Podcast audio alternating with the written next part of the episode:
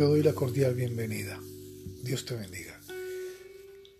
Hoy vamos a adelantar un episodio más que tiene como título Un nuevo yo en un nuevo lugar. En el momento en que recibiste a Cristo como tu Salvador, Dios te saca fuera de Adán y te coloca en Cristo. En su carta a la iglesia de Corintio, el apóstol Pablo escribe, Por él estáis vosotros en Cristo Jesús, el cual nos ha sido hecho por Dios sabiduría, justificación, santificación y redención. Primera de Corintios, capítulo 1, verso 30. Solo piensa en las implicaciones de tu nueva vida en Cristo. ¿Alguna vez estuviste condenado por Dios, perdido por tus pecados? Eras en realidad un enemigo de Dios. Estabas espiritualmente muerto. En Cristo se te ha mostrado la misericordia de Dios y te ha sido dada nueva vida. Eres uno de los hijos de Dios que ha sido liberado de las ataduras del pecado. Así es como el apóstol Pablo contrasta la vida en Adán con la vida en Cristo. Y Él os dio vida a vosotros cuando estabais muertos en vuestros delitos y pecados, en los cuales anduvisteis en otro tiempo, siguiendo la corriente de este mundo conforme al príncipe de la potestad del aire, el espíritu que ahora opera en los hijos de desobediencia, entre los cuales también todos nosotros vivimos en otro tiempo, en los deseos de nuestra carne, haciendo la voluntad de la carne y de los pensamientos, y éramos por naturaleza hijos de ira, lo mismo que los demás. Pero Dios, que es rico en misericordia, por su gran amor con que nos amó, aun estando nosotros muertos en pecados, nos dio vida juntamente con Cristo. Por gracia sois salvos. Efesios capítulo 2 del 1 al 5. Cuando Pablo escribe a la iglesia de los colosenses, él también declara, el cual, Dios, nos ha librado de la potestad de las tinieblas y trasladado al reino de su amado Hijo. Colosenses capítulo 1, versículo 13. Ahora observa que puedes regresar a considerar las grandes verdades de lo que realmente es la vida en Cristo. Dios mismo eliminó tu antiguo yo en Adán y te creó un nuevo yo en Cristo. En su segunda carta a la iglesia de Corintio, el apóstol Pablo escribe, De modo que si alguno está en Cristo, nueva criatura es. Las cosas viejas pasaron, he aquí todas son hechas nuevas. Segundo de Corintios 5:17. Pero eso no es todo. Como nueva persona en Cristo no solamente recibes un nuevo presente y un futuro, sino que también recibes un nuevo pasado. Lee lo que Pablo tiene que decir acerca de tu nuevo pasado en Cristo. Efesios 1.4 dice, según nos escogió en Él antes de la fundación del mundo, para que fuésemos santos y sin mancha delante de Él por lo que se puede decir que tu nuevo yo fue escogido en Él, o sea, en Cristo, antes de la fundación del mundo. El resultado de haber nacido de nuevo es que tu viejo yo, que descendía de Adán, se fue y tu nuevo yo está en Cristo. Por lo que al instante de nacer de nuevo tu vida estaba en Cristo. Estuviste en Él en la cruz. Y cuando Cristo fue martillado al madero, ¿qué crees que pasó contigo? Tú también fuiste martillado a la cruz con Él. A eso es lo que el apóstol Pablo se refiere cuando escribe a la iglesia en Gálatas. Con Cristo estoy juntamente crucificado, y ya no vivo yo, mas vive Cristo en mí. Y lo que ahora vivo en la carne, lo vivo en la fe del Hijo de Dios, el cual me amó y se entregó a sí mismo por mí. Gálatas 2.20. Me gustaría que leyeras de nuevo el versículo. ¿Qué dice la primera frase de este versículo? ¿Acaso no dice que cuando Cristo murió tú también moriste? Y la segunda frase no dice que tu viejo yo ha sido reemplazado con Cristo en un nuevo yo. Claro que sí lo dice dice que ya no eres tú, el viejo yo, el que vive, sino que ahora vive Cristo en ti, tu nuevo yo. Vamos a leer. Con Cristo estoy juntamente crucificado, y ya no vivo yo, mas vive Cristo en mí. Y lo que ahora vivo en la carne, lo vivo en la fe del Hijo de Dios el cual me amó y se entregó a sí mismo por mí. ¿Qué fue crucificado? Ahora lee lo siguiente para que puedas ver exactamente lo que fue crucificado. Romanos capítulo 6, versos 6 y 7. Sabiendo esto, que nuestro viejo hombre fue crucificado juntamente con él, para que el cuerpo de pecado sea destruido, a fin de que no sirvamos más al pecado, porque el que ha muerto ha sido justificado del pecado. De acuerdo con el versículo 6, ¿qué fue crucificado? Tu viejo yo. Ahora surge una pregunta vital. ¿Qué es realmente tu viejo yo. Tu viejo yo era el espíritu humano, corrupto y degenerado que heredaste de Adán. Pruébalo. Puedes estar pensando, bueno, piensa acerca de lo siguiente. ¿Estás de acuerdo en que algo llamado tú fue a la cruz con Cristo? Ahora mira tus manos. ¿Hay orificios de clavos en tus manos? Obviamente que no. Entonces no podemos asegurar que no fue tu cuerpo el que fue a la cruz. Aquí hay algo más para considerar. ¿Te acuerdas de haber ido a la cruz? ¿Puedes sentir la agonía emocional de ser crucificado? Claro que no. Por lo que podemos concluir que tu mente y tus emociones, es decir, tu alma, no fueron a la cruz. Entonces, si ni tu cuerpo ni tu alma fueron a la cruz, solo queda una parte de ti, tu espíritu ¿Te acuerdas que heredaste de Adán que necesitaba morir? ¿Qué heredaste de Adán que necesitaba morir?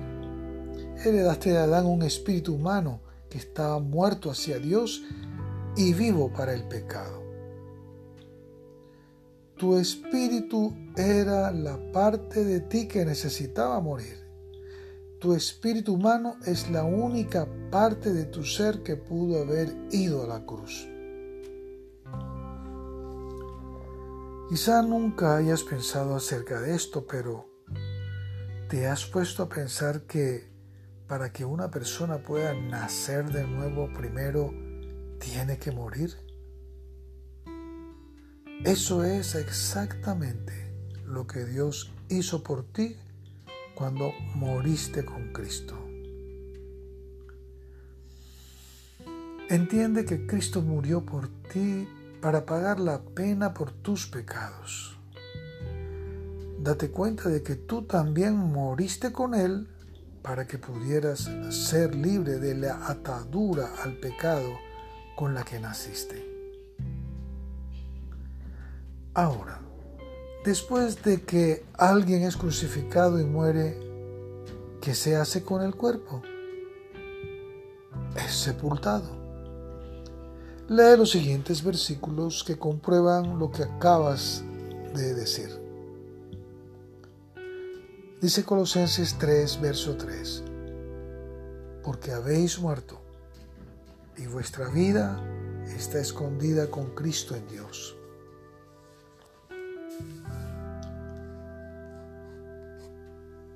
Y Romanos capítulo 6, versículos 4 y 5 dice, porque somos sepultados juntamente con Él para muerte por el bautismo, a fin de que como Cristo resucitó de los muertos por la gloria del Padre, así también nosotros andemos en vida nueva.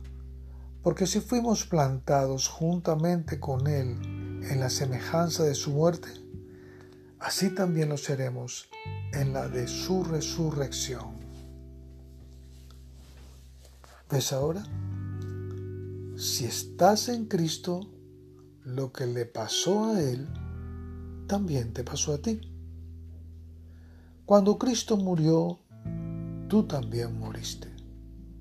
Cuando fue sepultado, tú también lo fuiste. Cuando Cristo fue levantado de la tumba, tú también fuiste levantado a una nueva vida. El bautismo en agua es una imagen de la verdad de que has sido sepultado con Cristo en su muerte. Pero no olvides que en el bautismo no te dejan debajo del agua, sino que eres levantado del agua, lo cual significa que has sido levantado con Cristo en su resurrección a una nueva vida en Él. ¿Crees que cuando saliste de la tumba con Cristo eras la misma persona que había entrado con Él? Claro que no. Entraste a la tumba como un espíritu que estaba muerto hacia Dios y vivo hacia el pecado. Y saliste de la tumba con Cristo como nueva criatura espiritual. Un espíritu que ahora está muerto al pecado y vivo hacia Dios. Romanos capítulo 6, versículo 11. Pero aún hay más. No solamente fuiste levantado con Cristo a una nueva vida, sino que también ascendiste a los cielos con Él. En este momento estás sentado con Cristo a la diestra de Dios Padre en el cielo. Efesios capítulo 2, versículos del 4 al 6 expresa la verdad de que tú estás en el cielo en este momento de la siguiente manera. Pero Dios que es rico en misericordia, por su gran amor con que nos amó, aun estando nosotros muertos en pecados, nos dio vida juntamente con Cristo. Por gracia sois salvos. Y juntamente con Él nos resucitó y asimismo nos hizo sentar en los lugares celestiales con Cristo Jesús. ¿Puedes captar lo que el apóstol Pablo estaba tratando de comunicarle a la iglesia de los Efesios? Él quería que supieran y que tú supieras que al estar sentado a la diestra del Padre, estás literalmente en un lugar de autoridad y seguridad. Aún más, estás sentado en los lugares celestiales sobre todos los problemas que puedas encontrar en la vida. Esto no significa que no experimentarás el sufrimiento emocional y psicológico que viene con tus problemas. Lo que significa es que Cristo, sentado con Él en los lugares celestiales, en Cristo, puedes ver las dificultades de la vida desde una perspectiva totalmente diferente. Así es como puedes ver la verdad de tu lugar en los cielos. ¿Alguna vez has viajado en un avión? Sobrevolando puedes ver las pequeñas carreteras desde una perspectiva totalmente diferente. Puedes ver el principio del camino y también el final de la carretera en el mismo momento. Pero en el suelo, parado en el camino, el viaje parece largo y difícil y que nunca va a terminar. Sin embargo, cuando entiendes el viaje desde los cielos, por fe, conoces el principio y el final. Ahora lee lo que el apóstol Pablo dice acerca de sus propias experiencias de pruebas y tribulaciones. Te darás cuenta de que Pablo tiene una perspectiva completamente diferente del sufrimiento al que se enfrentó. Eso es porque veía su problema desde una perspectiva celestial. En segunda carta a los Corintios capítulo 1 del 8 al 10 Pablo dijo, Porque, hermanos, no queremos que ignoréis acerca de nuestra tribulación que nos sobrevino en Asia, pues fuimos abrumados sobremanera más allá de nuestras fuerzas, de tal modo que aún perdimos la esperanza de conservar la vida. Pero tuvimos en nosotros mismos sentencia de muerte para que no confiásemos en nosotros mismos, sino en Dios, que resucita de los muertos, el cual nos libró y nos libra y en quien esperamos aún nos librará de tan gran muerte. ¿Quieres saber algo más acerca de tu ser más esencial en Cristo? Cuando naces de nuevo como cristiano, Cristo mismo se convierte en tu vida. Pablo lo declara en su carta a la iglesia de los colosenses. Cuando Cristo vuestra vida se manifieste, entonces vosotros también seréis manifestados con Él en gloria. Colosenses capítulo 3, verso 4. Querido amigo o amiga que escuchas, entiende que cualquier cosa que sea verdad en la vida de Cristo también es verdad para ti ya que Cristo es tu vida. Cristo no es egoísta, sino amoroso. Cristo es perfecto y recto. Y como tú estás en Cristo, entonces Cristo es tu vida. Esto significa que te has identificado con Cristo participando en tu espíritu de su muerte, sepultura, resurrección, ascensión y vida. Ahora repasemos todo lo que se ha dicho acerca de tu nueva vida en Cristo. Al salvarte, Dios te sacó espiritualmente de Adán y te colocó en Cristo. tú como ser espiritual realmente participaste en la muerte de Cristo, sepultura, resurrección, ascensión y sentarse a la diestra del Padre. Tu viejo yo, tu viejo espíritu muerto, era tu espíritu humano degenerado. Por tu muerte y nueva vida, eres libre del pecado. Tú eres igual que Cristo en tu identidad, a pesar de que no lo sientas o no actúes así. Y esa es la verdad. Ahora tienes una opción. O puedes tratar de vivir la vida cristiana en tus propias fuerzas, o puedes aceptar tu muerte y resurrección, dejar de lado tus esfuerzos carnales, confiando en que Cristo vive su vida a través de ti. Esto es lo que realmente significa. Lo que se te ha mostrado de tu nueva vida en Cristo se, se resume en una simple verdad. La verdad es que no fuiste creado para imitar a Cristo en tus fuerzas. Al contrario, fuiste hecho para tener a Cristo en tu nuevo espíritu para que Él pueda vivir su vida a través de ti. Considera nuevamente la opción que tienes. Tu primera opción es tratar de vivir la vida cristiana en tus propias fuerzas en cuyo caso estás destinado al fracaso.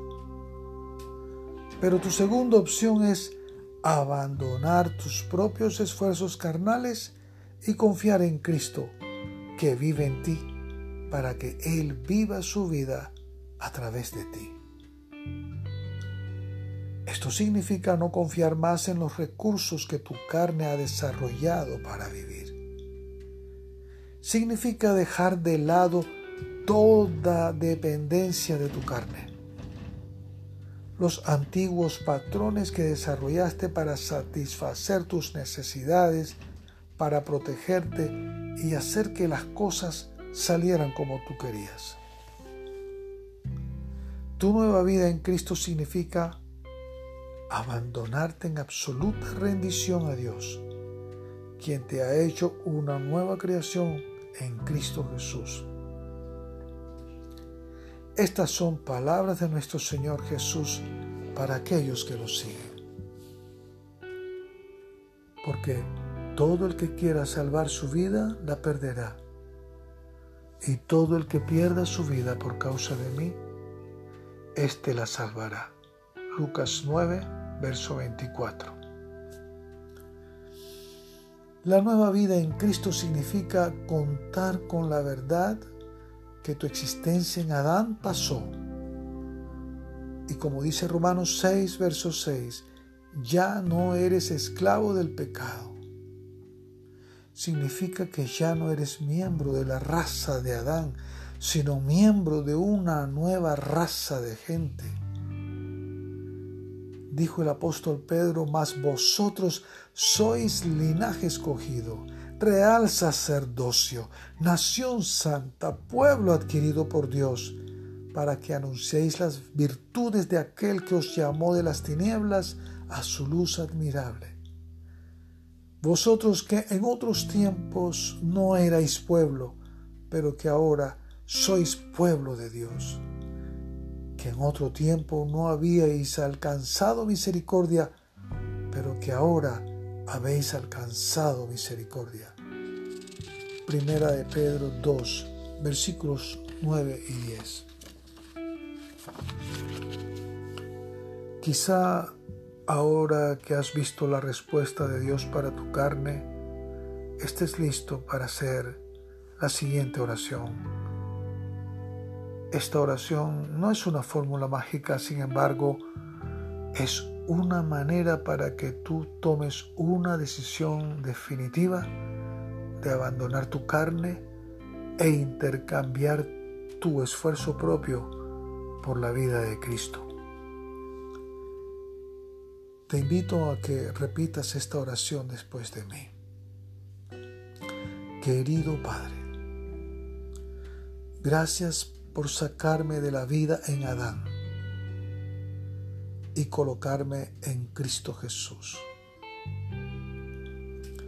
Yo confieso que me he ayudado a mí mismo y que he sido un total fracaso. He luchado para vivir la vida cristiana con mis propios recursos. Admito que he tratado de satisfacer mis necesidades a través de los demás, de mis logros y mis posesiones.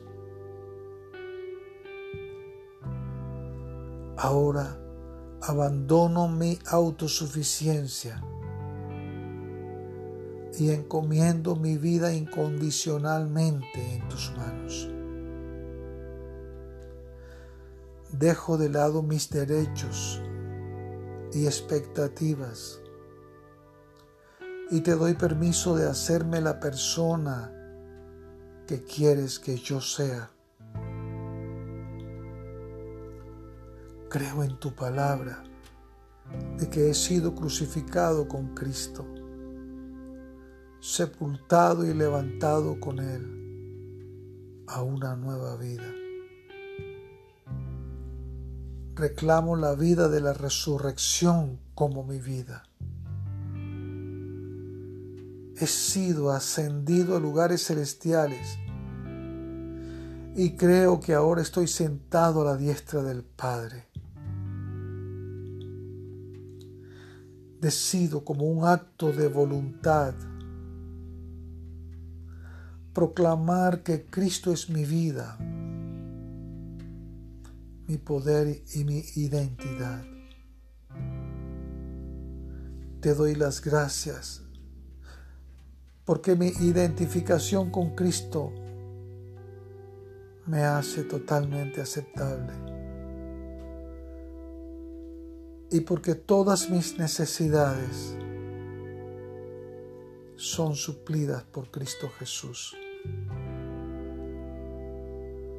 Me rindo totalmente al Cristo que vive en mí para serle obediente.